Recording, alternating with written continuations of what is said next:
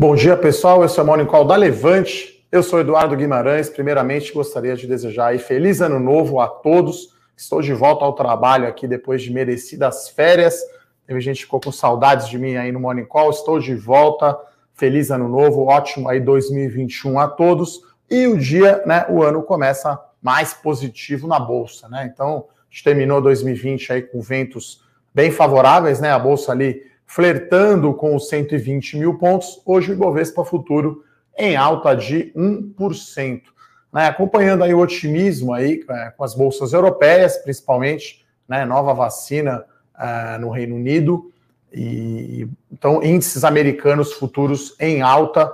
Então o dia é todo mais otimista, principalmente por conta da semana passada, pacote aí de estímulos aí do Congresso americano, né, 900 bilhões de dólares. Então, estímulos tanto do governo quanto dos bancos centrais, injetando liquidez no sistema. Então, o índice S&P 500 em alta de 0,5% nessa segunda-feira, 4 de janeiro de 2021. Finalmente aí 2020 ficou para trás, né? E na Europa, como eu falei, principalmente Londres, um otimismo maior, uma alta de 2,7%, é, devido aí ao início aí da vacinação a vida talvez voltando mais ao normal. Uh, então, o dia começa mais positivo. Lembrando que hoje teremos aí uma nova composição do Ibovespa. Tá? Então tem quatro empresas aí entrando, né? Temos aí a JHSF, temos a Eneva, temos a Copel e temos a Unidas. São essas empresas aí participando, entrando no índice Ibovespa, né? Lembrando que o Ibovespa muda a cada quatro meses, ponderado aí por valor de mercado e volume médio negociado. Então temos aí nova composição tá, do Ibovespa uh, a partir de hoje. Até estou checando aqui para ver se eu falei certo aqui as quatro empresas. Uh, então hoje isso já era amplamente esperado, tá? Mas assim hoje temos aí uh, a nova composição do Ibovespa, tá? Uh, Hoje também temos aí, né? Foi divulgado aí o primeiro relatório Focus do Banco Central, tá? Então, é, a expectativa aqui de 3,4% de alta no PIB em 2021, né? O mercado continua esperando aí queda de 4,4% no PIB para 2020, né? A gente não tem ainda o dado fechado, mas acho que vai vir muito perto disso mesmo. Uh, e 3,4% de alta no PIB, com o IPCA 2021 de 3,32%, e aí os números redondos de dólar a R$ reais e Selic a 3% ao ano. Lembrando que a Selic hoje está em 2% ao ano. Tá, então o dólar futuro aqui em queda de 1,20% a 5,14 reais por dólar. E a gente tinha aí até um noticiário corporativo um pouco mais magro, mas a Via Varejo acabou de soltar os dados aí das suas vendas de Natal. Então, falar aqui do, do extra, né? Vamos chamar assim, ou, ou, ou coisas mais recentes. Então, a Via Varejo acabou de divulgar, né? Logo agora, um pouquinho antes da abertura do pregão, o seu desempenho das vendas do Natal, né? Então, as suas vendas brutas, o seu GMV cresceu 20,2% na semana de 19 a 25 de dezembro. O e-commerce cresceu 125% na comparação com o ano passado, né? Então, o resultado aí, Natal gordo, Natal porrada aí para a Via Varejo. Devemos ter aí impacto positivo no preço das ações. Uh, outra notícia que a gente tem é da Ambev, né? Na verdade, não é uma notícia nova, né? Mas a Ambev concluiu a, a sua venda né, de ativos em 2020, né? Ela fez duas grandes uh, novas vendas de ativo, né, que foram mais recentes.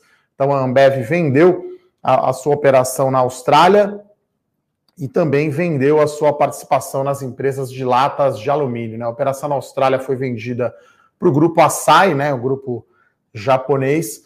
Então a Ambev levantou aí cerca aí de 20, quase 30 bilhões de dólares, né, para reduzir o endividamento, né? Isso foi no ano todo de 2020. Então as duas últimas foram 3 bi de dólares pela metade da participação na empresa de latas de alumínio, né, nos Estados Unidos, e vendeu a operação australiana para o grupo japonês Asai por 11 bilhões de dólares, né? Então, essas duas vendas de ativo aí, 14 bilhões de dólares. Lembrando que a Embev, que é a dona da Ambev aqui no Brasil, tem um endividamento muito alto desde que ela comprou a gigante Sabe Miller, né? A maior cervejaria do mundo.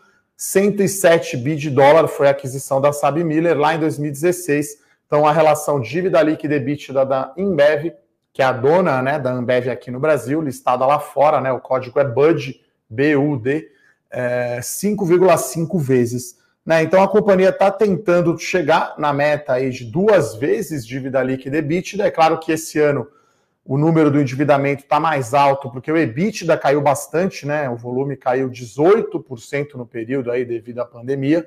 Então caiu muito o EBITDA, não é que a dívida aumentou tanto. Então, se a gente voltar né, para o EBITDA de 2019, é, de 21 bi de dólar, a dívida líquida vai ficar um pouco aí por volta de 40, então a companhia deve fechar assim perto aí das 50, das duas vezes dívida líquida EBITDA. Então a empresa vai divulgar o seu resultado, né, é, para o ano fechado e aí vamos ter mais novidades aí em relação a essa política financeira da Embev, né? Lembrando que quando ela comprou a Sabe Miller ficou com muita dívida, cortou o pagamento de dividendos.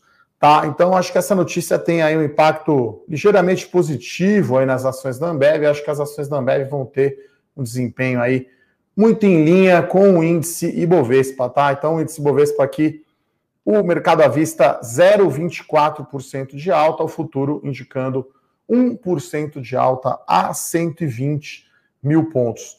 Uh, ainda antes de entrar mais ainda no corporativo, a gente tem amanhã uma coisa importante, até o Felipe Berenguer está, o nosso analista político, acompanhando de perto a eleição para o Senado no estado da Geórgia, lá nos Estados Unidos, para ver se vai ser é, democrata ou republicano esse estado, né, que vai definir aí quem tem a maioria. Né? Ontem aí um áudio vazado aí de Trump né, insinuando aí para o delegado achar votos aí a favor do Partido Republicano, pegou mal, e aí eu acho que tem mais chance, aumentou a chance aí de ganharem os democratas, mas está muito parelho, é, assim como foi a eleição, a gente vai ficar sabendo só depois. O provável é que os republicanos vençam e aí fiquem com a maioria do Senado, na Câmara Nancy Pelosi, né, dos democratas. Então o cenário americano está aquele céu azul mas iremos acompanhar isso de perto. E aqui, claro, fica aquela questão, enquanto Paulo Guedes aí e Roberto Campos Neto, presidente do Banco Central, eleito aí o melhor banqueiro central do mundo, uh, estão de férias, né? Então, uh, existe aí o Brasil, aquela brincadeira que o ano só começa depois do carnaval. Eu voltei para São Paulo no sábado à noite, a cidade está bem vazia, está bem tranquila, parece que está todo mundo na praia, né? Pouco trânsito, então é, mas tem as eleições legislativas, né? Presidência do Senado, presidência da Câmara. É bastante importante é, essa eleição, mas vai ficar tudo em compasso de espera, né? As contas públicas muito deterioradas, né? A dívida pública representando 90% do PIB, um déficit esperado para esse ano gigante, e ainda não temos a lei das diretrizes orçamentárias aprovadas, não temos um orçamento ainda do governo, né, orçamento público para o ano. Então, esse é uma coisa muito, é um risco grande que a gente vê para a Bolsa em 2021. Né? Até aproveito, né? Você que talvez está acompanhando o Monicol agora, também estava de férias aí como eu. Então, primeiro eu recomendo ler todos os eu com isso, né? O nosso Call escrito. Então, foi o que eu fiz. Voltei no sábado ontem, fiquei lendo, né? Para ver o que aconteceu, porque férias tem que desligar. Eu precisava desse tempo, então recomendo aí, se você não recebe ainda o Eu Com Isso, nosso Morning Call, morning call escrito, a produção coloca o link aqui para você se cadastrar. E a Levante preparou aí um relatório, uma retrospectiva né, da Bolsa de Valores em 2020. Então também peço para a produção colocar o link aqui, né, para você ver o que aconteceu no final. O Ibovespa fechou em alta de 2,92% eh, de alta no ano, né? namorou ali com 120 mil pontos, acabou fechando um pouco abaixo, a 119 mil.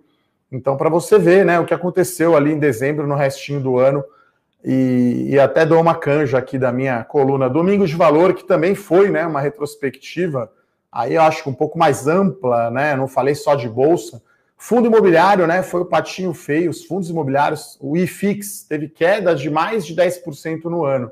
Então é um ativo aí que eu acredito, junto com small caps e investimentos no exterior, acho que são as três, uh, segunda, segunda leva, né, compõe a segunda leva de investimento em renda variável nesse ano, né? Se pessoa física arrombou aí a porta, vamos chamar assim, da bolsa, com mais de 3 milhões aí de investidores é, na bolsa, né? O ano, ano, ano passado, 3,2 milhões para ser exato, essa, essa informação de novembro, né? Eu acho que a segunda leva vai ser investimento no exterior, tanto BDR aqui na bolsa quanto lá fora Hoje é fácil abrir conta na corretora, a gente até tem um produto novo, um investimento global, e small caps e fundos imobiliários. Né? Então, acho que vale muito a pena aí você que não acompanha esse conteúdo aí da Levante aí gratuito. Então, o relatório retrospectiva da Bolsa de Valores 2020.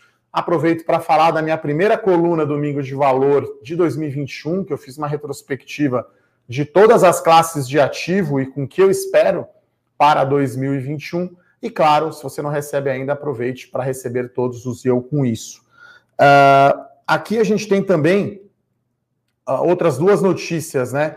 Que é, é a Braskem né, e a Santos Brasil. Então são duas que a gente chama aqui de curtas e boas, tá? Então a Santos Brasil divulgou um fato relevante que celebrou aí um acordo né, com o governo federal. É o sétimo aditivo para o contrato de arrendamento do terminal de contêineres lá em Santos, né, o Tecom Santos.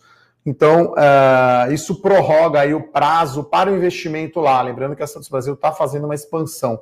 Então, o prazo final aí para o desembolso dos investimentos é 31 de dezembro de 2031 e o total, né, um valor mínimo em reais, né, para o investimento, 360 milhões de reais a serem investidos até o final do ano que vem, né? Então, até o final do ano que vem 360 milhões de reais. A companhia já investiu a maior parte, 313 milhões de reais. Então a Santos Brasil começa aí, com perdão do trocadilho, aí com um vento favorável para o preço das ações, né? As ações estão em alta aqui, 0,95%. Uh, ah, já a Braskem, né, concluiu aí uma resolução de pendências relevantes, né, principalmente com a questão da sua extração de sal gema lá em Alagoas, né? Houve aí um afundamento, né? É, o, o, aconteceram danos aí causados na região.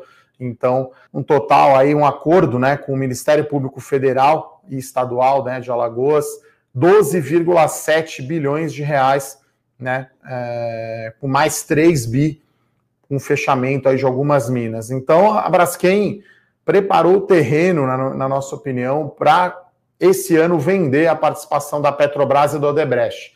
Né? Foram três coisas aí que a, a Braskem tirou da frente. Né? É, essa questão do Salgema lá em Alagoas seria quase um brumadinho de, da Braskem, né? Então, claro que não tão grave, né? Foi só dano, né? Não teve morte, enfim. Mas a, a Braskem libera aí o caminho para a venda da participação da Petrobras e da Odebrecht, né? Então, possível venda de ativo, essa sim é o principal catalisador. Porque, como a gente comentou na semana passada, né, no Eu Com Isso, a Braskem né, fechou com a Petrobras um contrato para fornecer, quer dizer, a Petrobras fechou com a Braskem um contrato do fornecimento de nafta por cinco anos, né? Nafta é a principal matéria-prima aí dos produtos petroquímicos da Braskem. E a operação no México então a, a, a Braskem limpa aí o caminho para vender o ativo. Esse é o principal catalisador no, no, preço das ações. As ações estão andando hoje em linha aí o Ibovespa, as ações da Braskem em alta de 0,93%, Santos Brasil aqui subindo 1,13%, Via Varejo está subindo 2,2%. É um dia aqui positivo para o Ibovespa de ponta a ponta Ibovespa à vista agora a 120.300 pontos. Então, passou aí os 120 mil. Hoje temos grande chance de fechar aí acima do patamar, né? Patamar mais alto aí da Bolsa.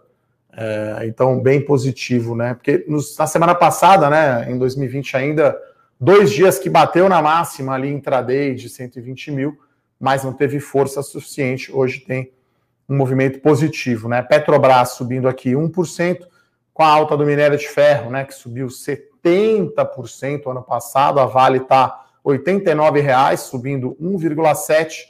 Siderúrgicas também indo bem aqui no pregão de hoje. Agora a Braskem deu uma arrefecida aqui, está caindo apenas meio por cento. Tá, então essas são as notícias uh, do dia, tá? Uh, e agora, como sempre, eu vou aqui. O pessoal estava com saudades, né? Vamos lá, então, responder as perguntas aqui, né? De quem está participando ao vivo aqui do nosso Morning Call, né? Então, quem chegou agora aí, então desejo aí um feliz ano novo a todos, né? E, estou de volta ao trabalho aqui depois de uns dias de férias aqui descansando. Uh, então agradeço aqui a audiência e as perguntas de todos. Então vamos lá, então começar aqui com a pergunta do Guilherme, né? O que eu espero para o começo de ano da bolsa, né? Ele pergunta se vale arriscar em empresas de crescimento ou ainda manter grande parte dos aportes somente em empresas seguras. Olha, as ações de crescimento já andaram bastante, né? Eu acho que tem. Eu, eu, acho que, assim, primeiro que a gente não olha só o começo do ano, como eu falei, tem essa questão da eleição, né, da presidência da Câmara e do Senado, então politicamente não vai rolar nada, né, de reforma e de corte de gasto enquanto não acontecer essa eleição, né? É, isso é um driver muito importante para a bolsa, né? Isso determina aí os juros reais, né? NTNB, o futuro de DI, então isso impacta aí a taxa de desconto, portanto, determina um pouco sim o valor das empresas na bolsa, mas eu acho que esse ano tende a ser mais do, das empresas de valor, né? Mas eu, eu continuaria diversificando, né? Também não vou sair totalmente de empresas de crescimento para ir para empresas de valor. A gente tem algumas empresas de crescimento nas carteiras aqui da Levante, né? Melhores ações, dividendos, dividendos menos, né? Crescimento, né? Mais melhores ações e small caps. E na carteira Bolsa 3.0 e, claro, Growth Stocks do Pedro, do Pedro Bresser. Então, é, eu, eu, acho que bancos, energia elétrica e saneamento tende a ter um ano muito bom, né? É, aquela história que os últimos serão os primeiros, né? Então, varejo eletrônico foi muito bem, setor, né, alguns setores mais de crescimento tiveram um desempenho muito forte em 2020. Então, é, eu acredito. Eu tenho uma coluna, tá, do Domingo de Valor, eu vou pedir para a produção colocar o link, né? Justamente eu falo né, o que esperar é, da Bolsa em 2021, né? Foi uma das últimas colunas aí que eu escrevi antes de tirar férias, né? Então, vou colocar aqui para vocês o que esperar da Bolsa de Valores em 2021. Então, vou colocar aqui. Vamos ver se. Coloquei o link aqui, tá? É... Guilherme, o que esperar? Eu falo justamente de setores. Então, acho que o valor né, mostrou uma recuperação aí no mês de dezembro em relação a empresas de crescimento. Eu acho que eu continuaria diversificando, mas acho que o valor tende a ir melhor um pouco que crescimento esse ano. Uh, o Rafael pergunta se o setor de construção civil tem boas perspectivas esse ano, mesmo com o possível aumento dos juros. Sim, né? Acho que o setor está extremamente aquecido, as empresas aí divulgando, inclusive, projeção né, para o ano, chamado guidance. Então, é, o que importa mais para o setor, Rafael, também é o custo do financiamento imobiliário. Né? Então, como eu falei, o relatório Focus projeta um aumento na Selic para 3% né, ao longo do ano, mas no curto prazo deve permanecer em 2%. Né? Então, tem toda essa questão fiscal, né? existe essa inclinação né, na curva é, longa dos juros, isso depende muito aí do comportamento da dívida pública e, né, enfim, se vai ter vacinação, se vai estourar o teto de gastos ou não. Inclusive, nosso analista político hoje, o Felipe Berenguer, abordou esse assunto na, no, no, nosso Eu Com Isso, na sessão de política. Então, acho que continua bom é, o momento aí para, para o setor de construção civil, tá? A gente tem ação de consultora na carteira, eu gosto mais do setor de, de média e alta renda, né? As empresas estão pagando dividendos, acho que nunca teve tão bom aí para o setor de construção civil. É claro que se aumentar muito os juros, dá uma, né, uma piorada aí na demanda, né, é, no macro aí dos, das empresas, mais de 2 para 3, né? Isso é o que o relatório Focus está é, esperando, né? Então, enfim, relatório Focus quase sempre está errado, né? E aí, quando a gente fala de dólar, então, né, que é outra pergunta aqui do Rafael, muito difícil, né? Acho que existe um viés de baixa no dólar, né? Até por conta aí do, do Biden e da sua política, né? Mas é muito difícil, né? Acho que a gente sempre comenta aqui que o dólar foi uma das aplicações aí melhores do ano passado, né? Teve um rendimento aí superior a 30% é, o dólar, né? É, no ano. Então, é, o dólar a gente comenta aqui é sempre para fazer hedge, né? Para fazer seguro, né? Não, não faz sentido você investir todo o seu patrimônio somente em reais. Né? Então tem que ter ação americana, tem que ter um pouquinho de dólar, tem que ter um pouquinho de ouro, né? E, mas é muito difícil cravar, né? Então eu costumo sempre dizer se você vai viajar, se você vai ter um gasto, já trave, porque pode ser que baixe de 5, né? Mas é, é difícil de saber. Uh, então, o que o Focus aponta hoje é isso, né? Uma ligeira alta da Selic, né? Uh, mas por enquanto a inflação está alta, né? A inflação, o IPCA até fechou aí acima dos 4%, né? E GPM também 23% de alta. Então, a inflação alta, no curto prazo, por enquanto, a gente não vê é, possibilidade de aumento da Selic. Né? Para o final do ano, podemos ter, mas depende muito, como eu falei, da dinâmica da dívida pública. Tá? Uh, Roberto, Robert aqui pergunta: corretoras poderão atuar com o pagamento de boletos a partir de hoje? Isso influencia os bancos negativamente? Olha, acho que é só mais uma gota aí no oceano da concorrência. Né? Eu acho que, enfim, as corretoras, as fintechs estão oferecendo aí produtos muito melhores, ficando mais competitivos aí que os bancos, né? Os bancos estão se adaptando, né? É, então, acho que é só mais uma gota aí no oceano nesse aumento da concorrência. Lembrando que para banco, né, é, a gente os bancos estão bastante bem provisionados, na nossa opinião, né, na minha e do Rafael aqui, do time de análise da Levante. Né, o banco provisionou muito, né, eu acho que não vai ter tanto assim aumento de inadimplência. Né. Com a retomada da economia, né, a gente pode dizer que o pior possa ter ficado para trás. É claro que o desemprego está alto, muita empresa quebrada, muita empresa fechada, mas não vai ter tanto aumento assim de inadimplência em bancos, na nossa opinião, e aí pode, ao final desse ano de 2021, os grandes bancos aí, Itaú, Bradesco, Santander, Banco do Brasil, reverterem eventualmente provisões que não viraram calote, né? E aí voltar a ter um lucro grande. Então, é, esse aumento de concorrência é algo que acontece sempre, né, Robert? Então, é, acho que fica bom para nós, né, como pessoas físicas aí que usamos os serviços, né? Eu sempre recomendo aqui para amigos e pessoas que eu converso não tenha só uma corretora ou só uma conta em banco, né? Você não vai querer que a sua empresa dependa apenas de um fornecedor. Então é importante, né, ter aqui a Levante é independente, né? A gente quer o melhor para vocês, então não importa se sua opera na corretora X, na corretora Y, na A ou na B, mas é importante você ir testando os serviços, ver onde que é melhor e com custos cada vez mais baixos, né? Hoje a gente tem bons fundos aí de, de, de Selic que pagam uma taxa muito baixa, né? Antes você tinha fundo DI aí pagando 2, 3% de taxa de administração por ano, taxa de custódia em tesouro direto, enfim, não faz muito tempo a gente tinha essas taxas absurdamente altas, então é um processo. Uh, o Eric aqui pergunta sobre renda fixa, né? É, renda fixa a gente recomenda o seguinte: você tem que fazer a sua reserva de emergência, que tem que estar sim nesse CDI. E aí hoje eu acho um CDB de banco grande seria a melhor opção, ou uma LCI ou LCA. Né? A gente eu vi agora recentemente aí Banco do Brasil, Itaú, pagando aí 92% do CDI numa LCA, né? Sem imposto de renda. Então, para o dinheiro aí de curto prazo, para reserva de emergência, essa é a nossa recomendação.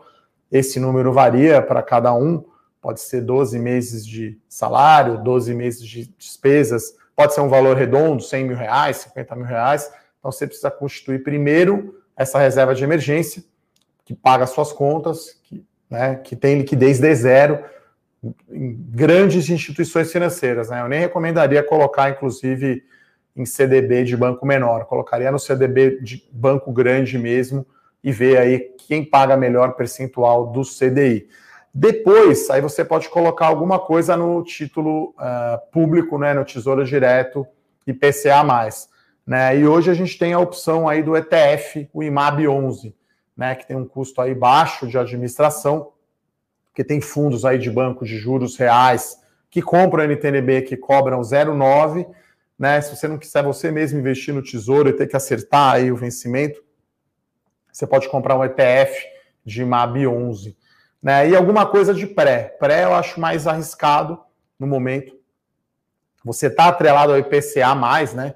Então é sempre bom. Então, essa é a nossa recomendação aí de renda fixa, né? Se você quiser um pouco um fundo imobiliário, né, com crédito privado, um fundo de papel é quase um fundo de renda fixa, né? É claro que é uma coisa específica, né? Algo tem que conhecer o fundo, mas a gente tem aqui na Levante também a carteira de fundos imobiliários, e você tem fundos de papel, né, fundos imobiliários aí que pagam mais dividendos. É claro que aí tem muito mais risco né? É quase uma. É, é, é, o fundo imobiliário é uma renda variável, né? Mas dependendo do tipo de papel, ele é menos arriscado, né? Ele está mais perto da renda fixa do que mais perto aí de ações e opções. Uh, o Marcelo aqui pergunta se os bancos podem pagar menos dividendos nos próximos anos, pois vão direcionar os recursos para empréstimos. Olha, tinha uma limitação para a distribuição de dividendos em 2020 do Conselho Monetário Nacional devido ao auxílio aí do Banco Central aos bancos. Né? Isso já foi retirado, então é, os bancos poderão é, distribuir mais dividendos em 2021. Tá? Então, é claro que eu acho que não vai voltar ao que era antes da crise rapidamente, mas não vai ser só 25%. Né? Então, a gente viu o Bradesco ali, Itaú, distribuindo aí quase dois terços do resultado e ficou limitado a 25. Esse número vai aumentar paulatinamente, né? Acho que conforme aí o final do ano, os bancos vendo que, que não está tão ruim a inadimplência, pode começar a distribuir um pouco mais uh, de dividendos. Uh, o Flávio aqui pergunta quem está segurando o BR, BR Distribuidora, né?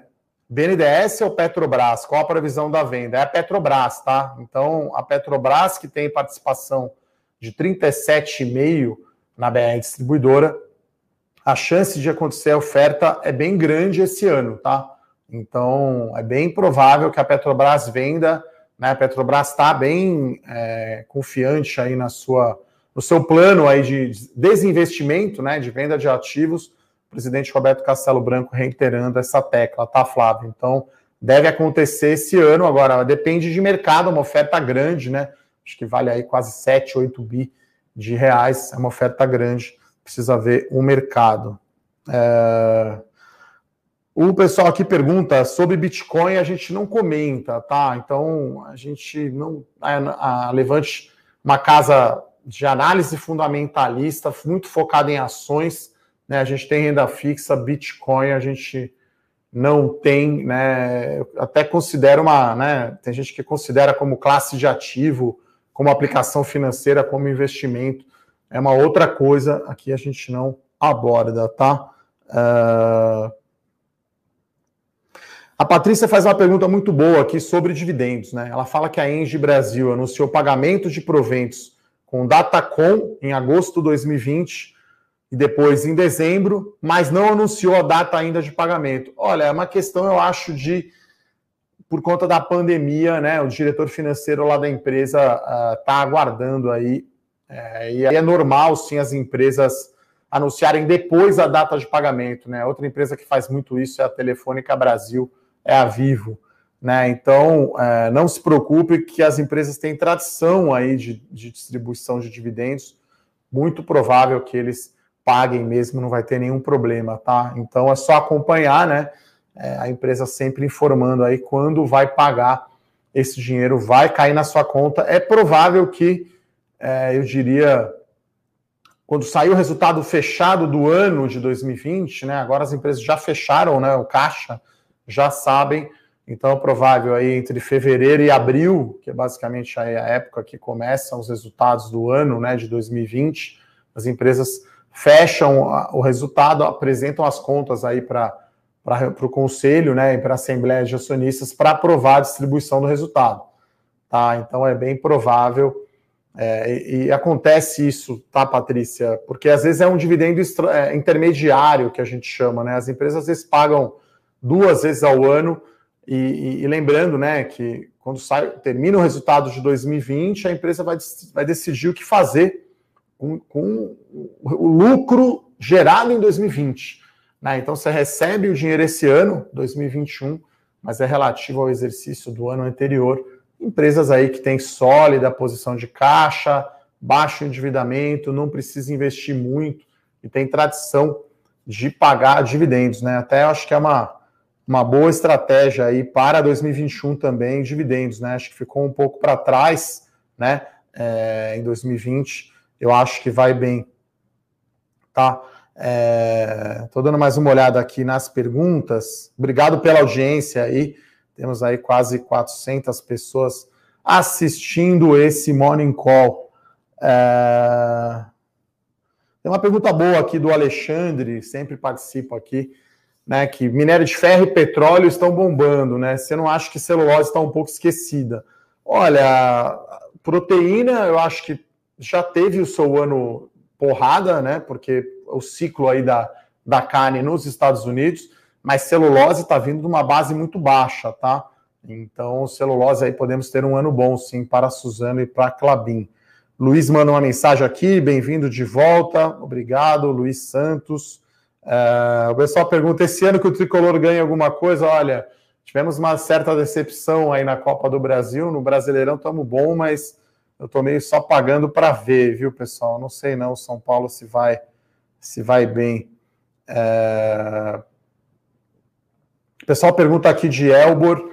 Olha, a Elbor tá, é a empresa mais endividada, né, dessas empresas aí de média e alta renda, mas tem tido sim resultados consistentes, está se recuperando, deve ter um resultado bem melhor aí no ano de 2021 em relação a 2020, tá?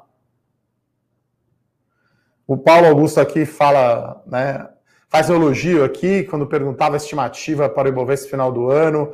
Olha, palpite, né? Às vezes a gente acerta também, enfim, nem sempre a gente acerta, né? Ele está falando que eu cravei aqui os 120 mil, obrigado. É difícil, né? A gente faz coisas, projeções para prazos mais longos, né? Então, é, é isso. Estou dando mais uma olhada aqui, ver se tem mais alguma pergunta.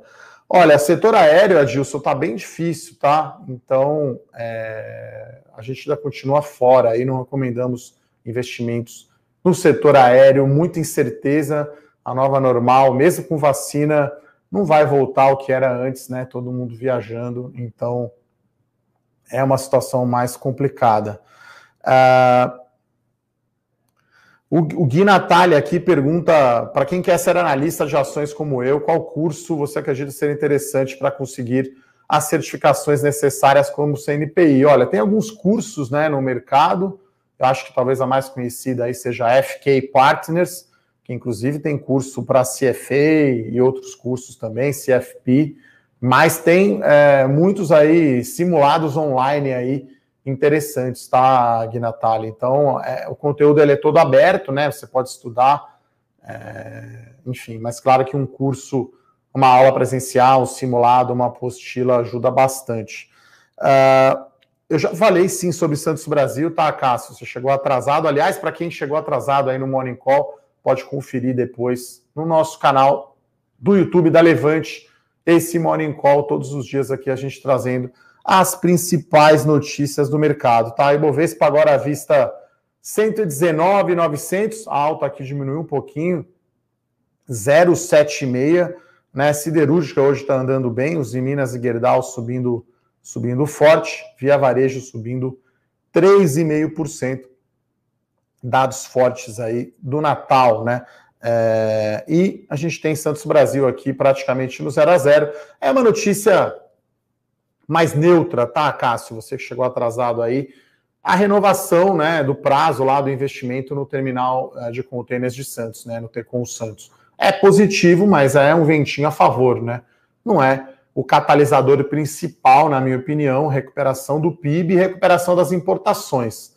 Né? Acho que a Santos Brasil tem três catalisadores aí para esse ano, né? Tem um contrato lá com a Maersk, Hamburg Sud, que é a principal, né, do, do da operação lá do Tecon Santos. Você tem a melhora, né, de volume e a melhora de preço, principalmente com o mix, com o aumento das importações. Então esses são os triggers aí para as ações da Santos Brasil em 2021. Uh, José Pedro aqui pergunta sobre Cirela e Mitre, devem ter um ano muito bom, né? A Cirela, inclusive, pagou um dividendo bastante gordo aí, né?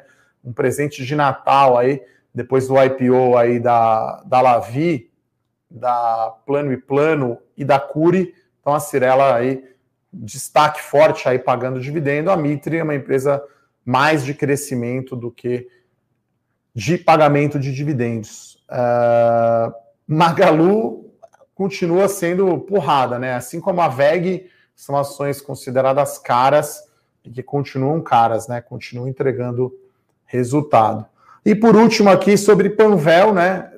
Até li aqui, estava lendo ontem aí, todos os eu com isso, né, da Levante, até uma dica aí para você que estava de férias, está voltando hoje aí ao trabalho, pedi para a produção colocar de novo, né, o link, se você quiser se cadastrar para receber o eu com isso, tem todas as notícias sobre mercado, sobre ações, sobre política, para você saber né, o que aconteceu é, nessas semanas aí que você ficou de férias, talvez.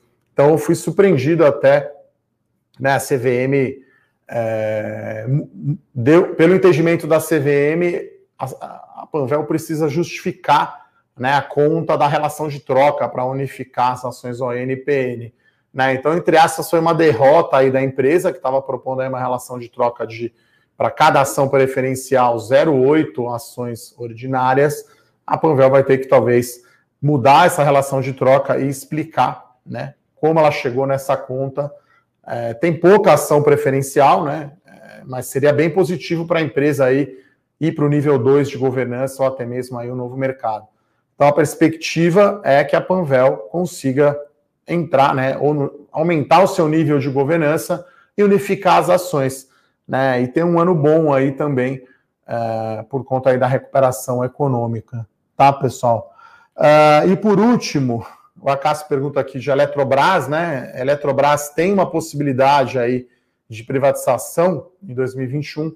Então, no mata-mata aqui entre a Eletrobras 3, que é a ON, a Eletrobras 6, que é a PN, eu iria na ON, né? Sem tendo uma privatização, é melhor você estar posicionado nas ações ordinárias da companhia. Então é isso, pessoal. Gostaria de agradecer então a presença de todos, né? Retornando aqui ao Monicol da Levante, desejando a todos aí um excelente ano novo, uma excelente semana. Um abraço, até mais. Tchau, tchau. Para saber mais sobre a Levante, siga o nosso perfil no Instagram levante.investimentos. Se inscreva no nosso canal do YouTube Levante Investimentos. E para acompanhar as notícias do dia a dia e mais sobre a Levante, acesse nosso site levante.com.br.